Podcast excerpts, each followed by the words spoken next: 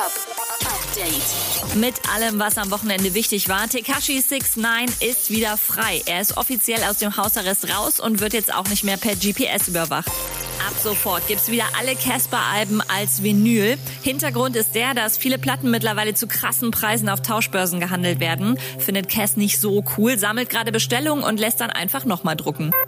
Und wenn auf der Party mal der Alkohol ausgeht, möchte man auf jeden Fall Bowser am Start haben mit einem 500er in der Tasche. So Leute, auf der Apache Release Party ist der Wodka ausgegangen. Deswegen kaufen wir jetzt den Rewe leer.